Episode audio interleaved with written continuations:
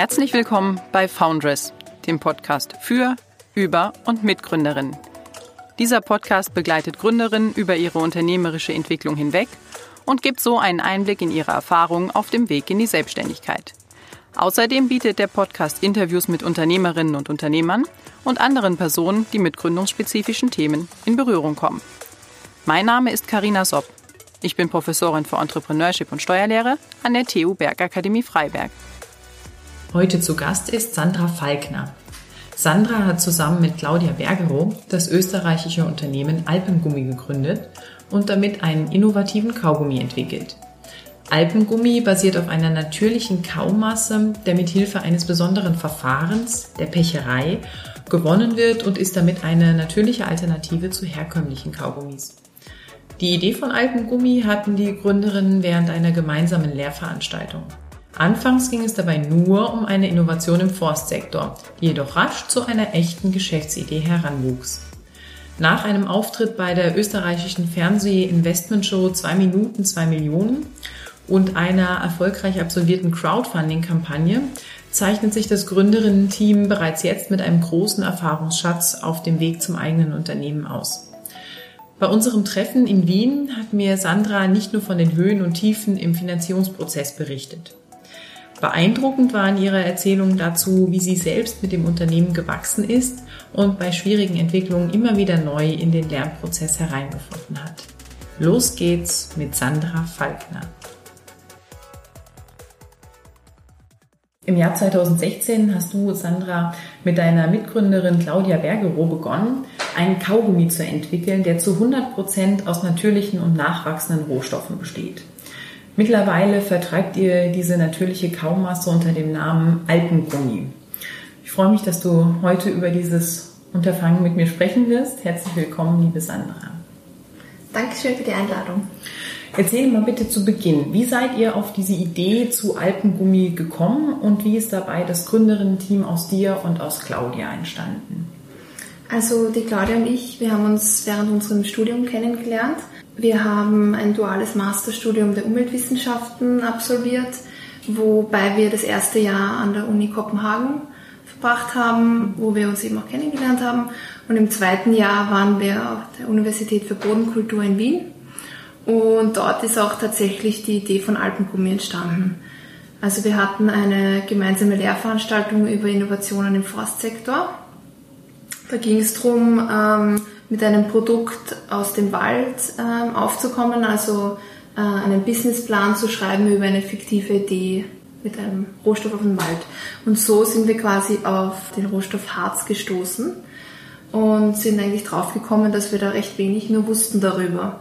Weil es gab und gibt natürlich viele Produkte aus zum Beispiel Holz oder Pilzen, was auch sehr, sehr spannend ist heutzutage auch, mhm. wo es auch einige Startups jetzt schon gibt. Marmeladen, Beeren, wie auch immer. Also es gibt schon einige Rohstoffe, sage ich mal, die äh, interessant sind, aber das Baumharz hat uns dann eben am meisten fasziniert. Und so sind wir dann in die Recherche gegangen und haben auch herausgefunden, dass der allererste Kaugummi äh, auch aus Fichtenharz und Bienenwachs gemacht war. Das war so im 18. und 19. Jahrhundert in, in den USA hat es äh, einen gegeben, der halt eben diesen Kaugummi aus nur nachwachsenden Rohstoffen entwickelt hatte. Und auf dessen Wurzeln möchten wir da ein bisschen zurückgreifen, weil heutzutage leider die Mehrheit der Kaugummis eben aus synthetischen Rohstoffen bestehen, also aus Plastik gemacht werden und meist noch künstliche Süßungsmittel, künstliche Aromen, ähm, Weichmacher, Farbstoffe, alles Mögliche enthalten, die alles andere als gesund sind für einen selbst und für die Umwelt. Und dann hat euch der fiktive Businessplan und die Idee daran so begeistert, dass ihr gesagt habt, dann nehmen wir das in die Hand. Eigentlich war also Umwelt mit dem Studium der Umweltwissenschaften das gar nicht das Ziel, sich selbstständig zu machen. Zumindest nehme ich an, dass das nicht euer ursprüngliches Ziel war. Und jetzt betreibst du Alpengummi oder mittlerweile firmiert das Unternehmen unter dem Namen Bergwalde GmbH als Vollzeitprojekt oder verfolgst du parallel noch weitere berufliche Ziele, die dann mit dem eigentlichen Studium Umweltwissenschaften noch einhergehen? Also die Idee entstand, wie gesagt, während einer Lehrveranstaltung, wo wir eben noch studiert hatten. Also wir hatten ähm, dann auch nach Beendigung dieser Lehrveranstaltung angefangen, an der Rezeptur gleich weiterzuarbeiten, weil wir halt unseren Businessplan schon fertig hatten und, und dachten, okay, das ist so toll, müssen wir probieren, ob das wirklich mhm. funktioniert, mhm. ja, so einen Kaugummi zu entwickeln. Das heißt, wir hatten damals äh, beide noch während des Studiums angefangen, an Alpengummi zu arbeiten, haben dann beide abgeschlossen und äh, machen das jetzt mittlerweile eben Vollzeit. Und ja, vielleicht wenn es irgendwann mal wieder ausgeht, äh, könnten sich noch überlegen, vielleicht noch was zu, zu, zu studieren. Ich persönlich würde vielleicht zur Forstwirtschaft tendieren, weil ich mich selber mit, also jetzt natürlich durch das Projekt und das Produkt Alpengummi sehr viel angefangen habe, mich mit Wäldern und, und nachwachsenden Rohstoffen und so weiter zu beschäftigen. Aber da ist einfach vielleicht noch schön, sich ein bisschen mehr auszukennen, aber das ist einfach jetzt noch nicht möglich, sage ich mhm. jetzt mal, mit dem Workload. Ja. Ähm, ja. Ja, du, du sprichst es an, du bist sicherlich sehr, sehr stark gebunden im Moment. Also du sagst, das ist jetzt dein Vollzeitprojekt und deine Mitgründerin Claudia ist gerade erst Mutter geworden, vor wenigen Monaten. Jetzt ist dein zeitliches Engagement für die Gründung besonders hoch. Wie schaffst du es jetzt, die Prioritäten zu setzen? Okay, das Forstwirtschaften und das Studium muss jetzt mal einen Moment warten. Aber auch abseits dessen kann ich mir vorstellen, dass deine Tage unheimlich voll sind. Ja, also das Erste, was jetzt den Tagesablauf bestimmt, sind natürlich die Kunden. Also wir haben im Laufe der Kundschaft, wir haben einerseits Privatkunden über einen Online-Shop, aber auch Händler, die unser Produkt wiederverkaufen und, und die Bestellungen müssen halt mal rausgehen. Das ist mal das Wichtigste. Und halt, um diese Bestellungen machen zu können, brauchen wir die Produktion. Wir haben jetzt gerade ähm, die Produktion umgestellt. Wir hatten bis vor kurzem noch alles händisch in einer Produktionsküche hergestellt, haben ähm, aber Anfang des Jahres größere Maschinen angeschafft und deswegen die Produktion eben auf die auch umstellen müssen. Das heißt, das ist mal so die, die Vorkondition für das, dass die Bestellungen überhaupt rausgehen können. Das heißt, da muss ich natürlich schauen, sind genug äh, Rohstoffe da, ähm, wann, wie lang hält mir das Produkt, äh, wann muss ich nachbestellen, ähm, wie ist die Logistik, weil das ist natürlich, kommt natürlich dann auch mit, wie kommt das Ganze zum Endkunden oder zum Händler. Ja, du beschreibst jetzt eigentlich alle Elemente deines Unternehmens. Das, du kümmerst dich um alles genau. zusammen. Ja, wie kriegst du das bewerkstelligt? Hast du da eine bestimmte Organisationsstruktur? Jetzt lastet so viel auf dir. Naja, also, natürlich schaue ich halt, wie ich das alles unter einen Hut bringe. Natürlich brauche ich da meinen Kalender und, und einen Plan. Ähm, ich muss auch sagen, dass mir meine Familie auch sehr viel hilft und mein Freund und, ähm, und auch sonst ein paar Partner dabei sind, die auch jetzt, wo es eben gerade so viel los ist, da sehr unter die Arme greifen und ähm, ja, ohne die wäre es natürlich auch nicht machbar, das Ganze. Das heißt, du kannst auf Unterstützung zurückgreifen. Auf jeden Fall, ja. Das ist dankbar. Ja, jetzt hast du gerade angesprochen den Umstieg auf die maschinelle Produktion. Das Ganze musste ja erstmal finanziert werden, dass ihr die Maschinen habt, um da umsteigen zu können.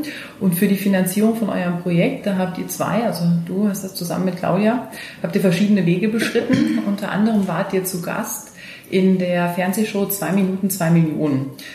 Wie hast du den Auftritt dort empfunden? Er war dort zu Gast, um da äh, die Investitionen vielleicht finanzieren zu können über Business Angel. Mhm. Also es war natürlich eine sehr spannende Situation, weil wir noch nie bei seiner Fernsehshow mitgemacht hatten. Ähm, Natürlich waren wir auch etwas nervös, aber wenn es eben darum geht, unser Produkt vorzustellen, für was wir halt brennen, ist es dann wieder doch nicht so schwierig. Also natürlich muss man seine Sätzchen irgendwo auswendig kennen, aber dann, wenn man dann natürlich selbstbewusst dahinter steht, dann geht das schon. Und ähm, ich glaube, sie ist ganz gut gelaufen. Ähm, wir haben eigentlich erreicht, was wir erreichen wollten. Aber natürlich ja, ihr habt das Angebot ja nicht angenommen. Ihr habt ja, ein ja. Angebot bekommen, habt es aber dann nicht genutzt, sondern euch für eine Alternative entschieden. Mhm. Seid ihr damit jetzt im Nachhinein zufrieden? Also ihr habt euch umorientiert, habt dann statt eben der Finanzierung über die TV-Show euch entschieden, eine Crowdfunding-Kampagne auf den Weg zu bringen, die jetzt gerade erst vor kurzem erfolgreich abgeschlossen wurde. War das der richtige Schritt? Oder ähm, wäre es ja. doch besser gewesen, das Angebot anzunehmen? Nein, auf, auf jeden Fall war das der richtige Schritt, weil das eben so war, wie wir es uns eben gedacht hatten und geplant hatten. Ähm, als wir da bei zwei Minuten zwei Millionen waren, war das Produkt ja noch nicht mal in den Läden. Also das war wirklich ganz, ganz early stage und das war uns, um ehrlich zu sein, auch ein, doch etwas zu früh noch, um so viel Anteile herzugeben von unserer Firma. Also ähm, wir hatten zum Glück auch ein paar Förderungen bekommen, von einerseits von der Wirtschaftsagentur Wien äh, für die Maschinen auch, andererseits ähm, vom AWS. Und äh, die Crowdfunding-Kampagne war quasi so dann die Gegenfinanzierung zu, zu der äh, Wirtschaftsagenturförderung für die Maschinen, die wir bekommen hatten. Ähm, und das war natürlich ein, ein tolles Tool, was man nutzen kann, vor allem wenn man ein Produkt hat, das an den Endkunden auch geht. Mhm. Also das wirklich für Leute da draußen privat interessant ist. Ähm, aber der, auch, ja. wenn man ein Produkt hat, was leicht zu kommunizieren geht. Also manche Businessmodelle sind ein bisschen komplizierter. Äh, da ist dieses Tool vielleicht nicht so sehr geeignet. Aber dadurch, dass unser Produkt doch eher leicht zu erklären ist, glaube ich, hat man schon Vorteile, wenn man äh, das Tool der Crowdfunding-Kampagne nutzt. Mhm, dann ist das ein Erfolgsfaktor für diese Crowdfunding-Kampagne gewesen, dass es ein erklärbares Produkt ist, was sich an den Endverbraucher richtet. Aber glaubst du, dass die Teilnahme an der TV-Show sich auch positiv ausgewirkt hat auf den Erfolg der Crowdfunding-Kampagne oder ist es unabhängig mhm, voneinander? Könnte sein. Ich meine, es ist jetzt ein Jahr später gewesen. Mhm. Also ähm, zeitlich gesehen vielleicht nicht so äh, nah, aber dadurch, dass wir durch die Show und auch durch andere Fernsehausstrahlungen und Zeitungsartikel und so weiter schon ähm, medial präsenter waren und die Leute uns schon kannten, das glaube ich schon auch, dass das ein großer Faktor ist, warum sie auch so gut gelaufen ist, weil das Netzwerk schon da war, weil die Leute das Produkt schon kannten und das fördern wollten, dass wir jetzt ein bisschen äh, größer in die Produktion gehen können und Außerdem hatten wir für die Crowdfunding-Kampagne ein neues Produkt auf den Markt gebracht. Also das ist jetzt unsere neue Sorte Alpengummi Wacholder. Genau, also ich glaube schon, dass das auch ein Faktor war, warum es gut gelaufen ja. ist. Und mit den Mitteln aus der Crowdfunding-Kampagne seid ihr jetzt eben umgestiegen auf die maschinelle Produktion, habt euch zwei Maschinen angeschafft. Äh, das wirkt sich auch auf euren gesamten Prozess aus, aber letztlich ist ja nicht nur ein Ziel von Alpengummi zu wachsen, wenn ich das an deinen Intentionen richtig wahrgenommen habe, sondern ihr versucht jetzt mit dieser Herstellung von äh, dem, das ist eigentlich ein relativ innovativen Produkt, einem bereits zum immateriellen Kulturerbe der UNESCO ernannten Gewerk zu einer Wiederauferstehung zu verhelfen, und zwar der Pecherei. Welche Bedeutung kommt ähm, der Pecherei in der Produktentwicklung zu und wie lässt sich das jetzt mit dem maschinellen Produktionsverfahren vereinbaren? Bleibt es trotzdem noch dabei oder geht das Ja, verloren? klar, auf jeden Fall. Also das ist ja auch einer der Hauptinhaltsstoffe äh, von unserem Kaugummi, das Baumharz. Und äh, uns sind einerseits uns ist einerseits wichtig, dass die Rohstoffe aus der Region kommen, was ja beim Harz gegeben ist. Also dieses Baumharz kommt von niederösterreichischen Schwarzföhren. Pecherei ist das Gewinnen von Harz. Genau. Also das ist Verfahren, okay. Genau. Und, und das ist so die, die Essenz unseres Kaugummis eigentlich. Also das werden wir nicht jetzt aufgrund der Produktion irgendwie vernachlässigen oder mhm. wie auch immer. Ähm, Weil das an einem späteren Schritt erfolgt, die maschinelle Produktion. Genau, genau. Mhm. Also zuerst muss man ja äh, das Harz mal gewinnen und äh, das funktioniert eben durch dieses Handwerk der Pecherei. Also da wird die Rinde, die äußere Rinde entfernt. Ähm, es werden so ähm, Lachten gesetzt, wo dann das Harz in einen Becher rinnen kann und dieser Becher wird dann immer wieder ausgeleert. Man muss schauen, dass die Poren immer offen bleiben, damit der Harzfluss auch weiterhin gewährleistet ist, weil der Baum das natürlich verschließen möchte mit dem Harz. Und äh, dieses Wissen, wie das funktioniert, das ist eigentlich ein Jahrhunderte altes und ist mittlerweile wirklich äh, natürlich ausgereift durch die Zeit und die, die Handvoll Pecher und leider keine Pecherinnen. Früher hat es schon welche gegeben, aber heutzutage kenne ich persönlich keine. Äh, die wissen genau, wie das geht, dass der Baum auch weiterhin da leben kann und das nicht äh, schädlich ist für den Baum. Ähm, natürlich wird äh, das Wachstum ein bisschen eingeschränkt und verlangsamt, aber ähm, Pechbäume werden auch hunderte Jahre alt. Also nur weil sich manche der Hörerinnen auch vielleicht fragen, ob Ja. das irgendwie schädlich ist für den Baum oder Ach das Ökosystem. ja. Mhm. Deswegen gehe ich da Das Wachstum. ein. Mhm. Das Wachstum der Bäume und nicht das ökonomische Wachstum. Ich dachte auch an die Skalierbarkeit jetzt von na- dem Geschäftsmodell. Ja, natürlich auch. das- Also unsere, ähm, ja, ein, ein, ein schönes Ziel von uns wäre ja, dass dieses Handwerk ähm, eben nicht in Vergessenheit gerät und es auch ähm, immer mehr Leute gibt, die dieses Handwerk auch ausüben wollen. Also wir kommen da von einer Nische, sage ich jetzt mal, von der BOKO, wo es halt schon äh, auch um Landwirtschaft geht, Land- und Forstwirtschaft und wir kennen auch einige ähm, Studenten, äh, ja, leider keine Studentinnen, Aber auch noch zur Klärung BOKO, die, Die- Universität für also- Bodenkultur in Wien. genau, die fokussiert eher auf ähm, ja, Landwirtschaft, Agrar, Forstwirtschaft und so weiter.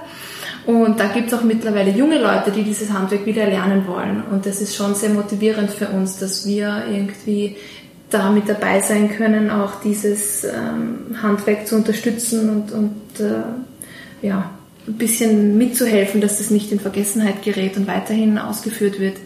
Ja. Und da bringst du dann auch eine sehr große Expertise mit, gerade in diesem Fachwissen rund um die Produktion. Aber die Gründung erfordert ja noch viel mehr daneben. Und als Studentin, wie ihr beide es seid, also Claudia und du, der Umweltwissenschaften, war es sicher nicht immer leicht, sich mit diesen andersartigen, gründungsspezifischen Themen, eher betriebswirtschaftlichen Themen zu beschäftigen. Was hat euch dabei geholfen bei der Umsetzung des Gründungsvorhabens? Worauf konntet ihr zurückgreifen? Also wir hatten durch die Förderprogramme, in denen wir waren, recht viel Unterstützung bekommen ähm, zu allen möglichen Themen des, äh, eines Unternehmens. Und ähm, natürlich ist es, wenn man nicht von Betrieb- Betriebswirtschaft studiert hat oder, oder egal welches Feld oder, oder Lebensmitteltechnologie, also im Endeffekt müssen wir irgendwo alles vereinen, ja. Und man ist irgendwie so einer, der, ja, ich glaube, das Hauptding ist, dass man einfach motiviert ist zu lernen. Und das sind wir beide. Und dadurch denke ich, dass wir auch ähm, mittlerweile so weit gekommen sind, weil es ist klar, dass man nicht alles wissen kann. Ähm, aber man muss halt ein gewisses Maß an, an Motivation mitbringen, dass man das Ganze eben lernt. Und äh, wenn man die Unterstützung hat, was wir bekommen haben, wo ich sehr froh drüber bin, ähm, dann kann man das auch irgendwie hinbekommen. Beschäftigst du dich mittlerweile gerne mit diesen Themen, den betriebswirtschaftlichen Aspekten? Ähm, Oder was ja. machst du am liebsten? Du hast ja so viele Teilaspekte von den gesamten Prozessen aufgezählt. Ich glaube am liebsten, also am, meisten gefällt mir der Mix aus dem Ganzen. Also ich kann mir jetzt nicht vorstellen, den ganzen Tag nur für Excel-Listen zu sitzen, aber wenn man mal einen ganzen Tag in der Produktion verbracht hat, dann ist man doch froh, den nächsten Tag vor einer Excel-Liste zu sitzen. Also irgendwie der Mix aus dem Ganzen, der gefällt mir persönlich am besten, dass ich da die Abwechslung habe und ich hatte immer halt quasi Angst, wenn ich dann nach der Uni, wo ich ja doch auch viele Lehrveranstaltungen hatte, viele verschiedene, dann in irgendeinem Büro sitze oder so, dass mir das halt so langweilig wird. Und in dem, was ich jetzt mache, da wird mir definitiv nicht langweilig. Und das ist halt auch das Schöne daran. Wie habt ihr Ja. das unter euch aufgeteilt? Claudia und Die? Aufgaben? Ja. Also, ähm, um ehrlich zu sein, variiert das auch immer ein bisschen, je nachdem, ähm, ja, wie jemand gerade Zeit hat oder was gerade am meisten ansteht. Bis jetzt hatten wir wirklich fast alles immer zu zweit gemacht. Also, und dann eher die kleinen Aufgaben aufgeteilt. Also die Produktion war ja bis vor ähm, diesem Jahr noch händisch und die mussten wir zu zweit machen, allein schafft man das einfach nicht. Und dort während dem Produzieren, was ja dann tagelang gedauert hat, ähm, hat man natürlich dann die Zeit genutzt, um irgendwie das Businessmodell weiterzuentwickeln oder neue Ideen zu finden, was verschiedene Bereiche angeht, Produktkooperationen oder Marketing, ähm, Schwerpunkte oder was auch immer. Und ähm, bis jetzt war es so, dass die Claudia eher für Produktentwicklung, Produktion und Buchhaltung zuständig war. Und jetzt hat sich das komplett ges geswitcht irgendwie dadurch, dass die Claudia jetzt Mama geworden ist, ähm, kann sie halt nicht mehr in der Produktion stehen oder konnte eben bis vor kurzem nicht in der Produktion stehen, also habe ich das dann quasi übernommen und dadurch, dass wir jetzt so ein Problem mit unserem Steuerberater hatten, machen wir jetzt die Buchhaltung auch selber und da sitze ich jetzt auch dabei. Und, Und du lernst ja gerne Neues. Genau, ja. Also zuerst dachte ich mir so, boah, Buchhaltung auch noch machen und jetzt bin ich im Endeffekt froh, dass ich das, also natürlich sage ich das jetzt, weil Weil ja nicht nur Negatives dabei sein kann, wenn man einen Steuerberater hat, der nicht so reinscheißt. Sorry für den Ausdruck. Äh, es, war es gibt aber auch ganz viele andere, da muss ich ja, mal ja. Lanze brechen für den Berufsstand. Genau, aber es ist ja auch gut, wenn man sich zu einem gewissen Grad selber auskennt, weil man dann auch viel besser die Dinge aufbereiten kann oder auch gleich mitdenken kann, wie kann ich das viel einfacher für die Buchhaltung dann machen. Und das haben ja. wir bis jetzt halt nicht gemacht, weil wir einfach nicht wussten, äh, wie es am besten ist und der vorige Steuerberater uns halt das auch nicht äh, mitgeteilt hat, was ja eigentlich ganz wichtig ist, dass da die Kommunikation auch da ist, mhm. wie er das gerne hätte, wie es am zeitsparendsten ist, am kostensparendsten und leider war das eben nicht so, aber jetzt sind wir dabei, das alles zu lernen. Äh, ja. Du wächst da in ganz viele Bereiche hinein. Na, aber auch, das muss doch auch sehr viel an deiner persönlichen Weiterentwicklung ähm, vorangetrieben haben. Hast du das Gefühl, du bist da gewachsen, hast an, ähm, an Kraft gewonnen und siehst dich jetzt auch viel stärker, um neue Projekte aufzunehmen? Also bist du stolz auf das, was du geschaffen hast? Ja, auf jeden Fall. Also ich glaube, sonst würde ich das eh schon längst nicht mehr machen. Ähm, natürlich ist es zeitweise sehr viel und man hat Ups und Downs und denkt sich manchmal, pff, wie viel Sinn es überhaupt noch macht, das weiterzuführen. Ähm, ja, und, und, und kann natürlich im Nachhinein sagen, dass manche Dinge äh, besser gewesen wären, vorher gescheiter zu planen oder anders zu machen, aber ähm, dadurch, dass man natürlich lernt aus seinen Fehlern, glaube ich, wächst man da schon an der Sache und, und, und gewinnt natürlich auch an, an Selbstbewusstsein in verschiedensten Bereichen, weil man eben die Erfahrung dann irgendwo hat und weiß, auf was man halt schauen muss und was wichtig ist. Du bist jetzt sehr zufrieden mit der Situation, obwohl es eigentlich nicht dein Berufswunsch gewesen ist, oder? Na, ja, also ich meine, so einen richtigen Berufswunsch hatte ich jetzt äh, nicht, um ehrlich zu sein. Eigentlich hat mich das schon immer interessiert, selber was zu gründen. Und die Claudia eben auch. Also das war recht lustig, dass wir irgendwie so im Hinterkopf hatten, ja, ein eigenes Unternehmen äh, wird uns jetzt auch nicht so stören, aber mhm. wir haben jetzt auch nicht äh, eben entweder BWL studiert oder auf waren jetzt nicht auf Ideensuche, das ist uns eigentlich quasi zugeflogen, sage ich jetzt mal. Und dann haben wir es halt eben mit offenen Händen und Armen angenommen ähm, und sind jetzt ganz glücklich damit eigentlich. Der fiktive Businessplan, den ihr entworfen habt in der Lehrveranstaltung, hat der Bestand gehalten? Ähm, habe ich ihn nochmal durchgelesen? Nein, also ja, ich muss sagen, der war im Großen und Ganzen schon so, wie es jetzt eigentlich äh, durchgeführt hat. Ja, mhm. ja. Also die Details natürlich nicht und vor allem mhm. der Zeitplan. Ich glaube, da kann man immer ein paar Jahre dazu rechnen. Aber ähm, davon soll man sich ja eben nicht entmutigen lassen. Ja, ja. Das ist gerade das, woran man dann gewachsen ist. Genau. Aber man muss, genau, das muss schon so sein, dass man sich immer so knappe äh, Zeitfenster setzt, weil ich glaube, sonst wird man gar nicht anfangen damit. Das kann sein, dass es gut ist. Wenn man gleich wüsste, die Produktentwicklung dauert mehr als ein Jahr, bis ich die ganzen Analysen für die äh, Zulassung habe, das dauert auch mehr als ein halbes Jahr, bis ich eine Antwort von dem und dem habe. Also wenn man das wüsste, wie, das, wie lange das alles dauert, ich glaube, dann würde man vielleicht gar nicht anfangen. Das da soll man natürlich schade. nicht zurückschrecken, andererseits für die Finanzierungsplanung etc. Ne? Das ist äh, wahrscheinlich auch wichtig, das dann halbwegs realistisch soweit möglich einzukalkulieren. Ja.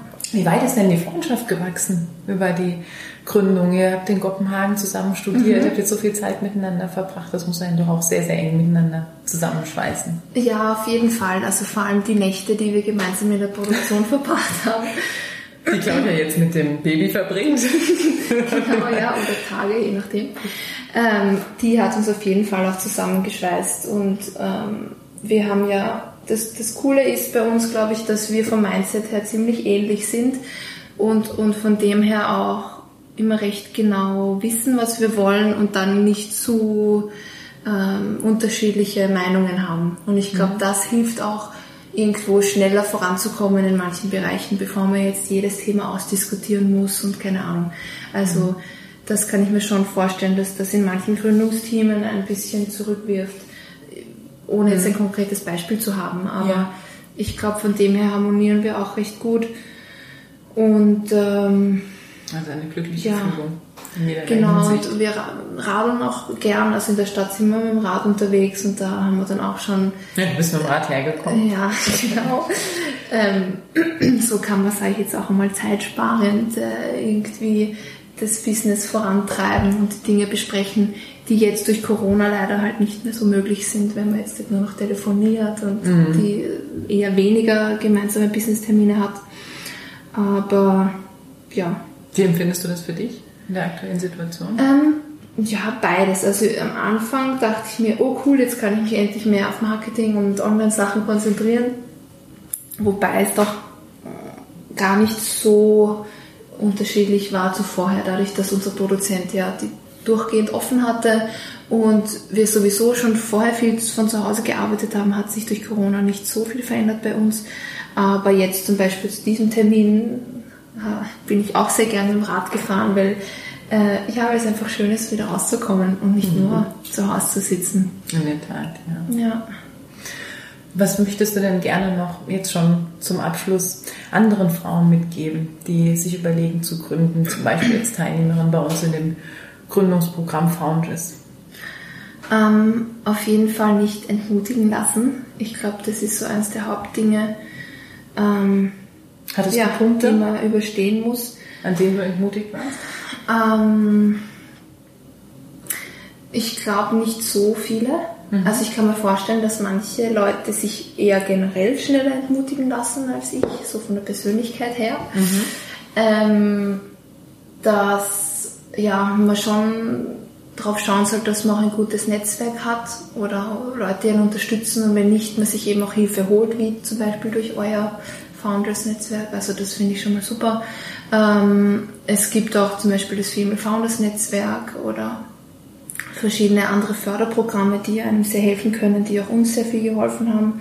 Und dann ist es, glaube ich, wichtig, sich immer wieder auch ähm, Feedback zu holen. Also einerseits muss natürlich das Grundgerüst stehen und in unserem Fall halt das Grundprodukt, sage ich jetzt mal, aber man soll nicht zu lang in seinem eigenen Süppchen kochen, bevor man erst andere involviert, weil es doch sehr ähm, ja, gut sein kann auch und hilfreich von anderen das Feedback einzuarbeiten. Meinst du Feedback zum Produkt oder zu den Prozessen? Alles mhm. Mögliche, ja. Möglichst viel Austausch. Genau, also am Anfang waren wir auch sehr skeptisch, so, ah, was ist, wenn uns jemand die Idee wegnimmt oder ähm, irgendwie, ja, wer zu früh davon Wind bekommen könnte. Und, und dann hatten wir eben durch diese ähm, Förderprogramme, wo wir reingekommen sind, ähm, mussten wir quasi irgendwie uns da so outen, sage ich jetzt mal. Im Endeffekt war es die richtige Entscheidung, weil ähm, man selbst ist dann doch am meisten motiviert und ich glaube, die, die Idee ist natürlich äh, immer das Wichtigste und super wertvoll, aber schnell jemanden zu finden, der einem genau die Idee klaut und es genauso gut durchsetzen und umsetzen würde wie man selbst, das gibt es dann doch nur sehr selten. Mhm. Ja. Ähm, und jetzt seid ihr ja eigentlich gerade ganz zum Schluss noch mit eurem Produkt so im, im Handel langsam angekommen, euch zu positionieren. Ist das noch auf Österreich beschränkt oder gibt es das auch schon in Deutschland zu erwerben? Außer jetzt Onlinehandel? Wahrscheinlich online schon. Genau, oder? also ähm, online verkaufen wir in der gesamten EU, wobei es doch eher auf den deutschsprachigen Raum beschränkt ist. Ähm, Im Handel, also wir sind zurzeit in ca. 100 Einzelläden. Und, ähm, in Österreich? In Österreich, genau, und ein paar teilweise auch in Deutschland. Was für uns auch ein wichtiger Vertriebskanal ist, sind die Unverpacktläden. Also wirklich, äh, mhm, wo man lose ja. Ware einkaufen kann und auch von, von den Werten und, und ähm, von ja, Nachhaltigkeit, Regionalität, wo einfach da die Zielgruppe auch die passende ist. Empfindet ihr einen Unterschied zwischen Deutschland und Österreich? In der Zielgruppe oder generell in mm, Nicht unbedingt. Im Handel? Nein. Nein. Aber jetzt eben durch die Produktionsumstellung sind wir eben auch äh, fähig, da größere Mengen zu produzieren, was eben vorher nicht der Fall war. Äh, und jetzt gehen wir auch das langsam an, Handelspartnerschaften einzugehen, wobei man da immer zwiespältig irgendwie ist. Also schon auch wir beide, äh, wie man das machen soll. Weil einerseits ist der österreichische Lebensmittelhandel von drei großen Ketten dominiert und irgendwie möchte man das ja nicht so unterstützen. Ja? Aber andererseits braucht man irgendwo die Volumina, die man halt verkauft, damit ähm, auch davon leben kann oder dass das Businessmodell sich halt rentiert, ohne viel zu viel Aufwand zu haben. Ja. Und äh, dadurch, dass unser Produkt doch eher niedrigpreisig ist, so generell gesehen, muss man halt recht viel Stück verkaufen, damit es sich wirklich auszahlt. Von dem her ist es eher schwierig, da rundherum zu kommen. Ja. Und ja. Ja, da wünsche ich euch, dass, dass sich das auszahlt. ja. Also in, in, ökonomischer Hinsicht, aber auch, dass es in äh, Zusammenhalt untereinander noch so wunderbar weiterläuft. Vielen Dank, dass du ja. dir Zeit genommen hast. Und Dankeschön für die Einladung. Danke. Alles Gute. So. Das war der Podcast für heute.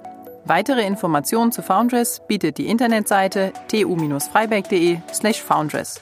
Alles Gute und bis zum nächsten Mal. Glück auf!